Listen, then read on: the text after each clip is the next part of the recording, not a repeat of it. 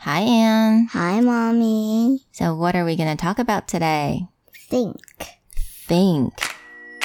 Hi, I'm Anne. I'm Mommy. Welcome, to Anne and Mommy's Chit Chat, where English is Super cool. think. 那它是什么意思呢？想想。那 How do you spell that? T H I N K. T H I N K. Think. Very good. 那它发音上面有一点点小小的困难，对不对？你觉得在哪边？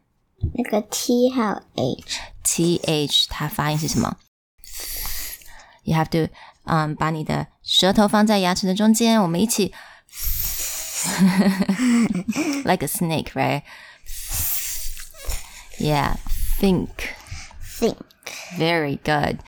那 think 呢，我们可以用在想。For example, I like to think. 我很喜欢去想事情，去思考事情。或者你可以说，嗯、w e r e going to have chocolate cake for breakfast. What do you think, Anne? I would think about it. Oh, you'll think about it. there you go. 所以我们可以说，What do you think? 你觉得呢？I'll think about it. 让我想一 想。All right. Thank you, everyone. So I hope this word makes you think. 那下一次妈妈问你说，What do you think? You can say, I'll think about it. Talk to you guys later. Bye. Bye bye.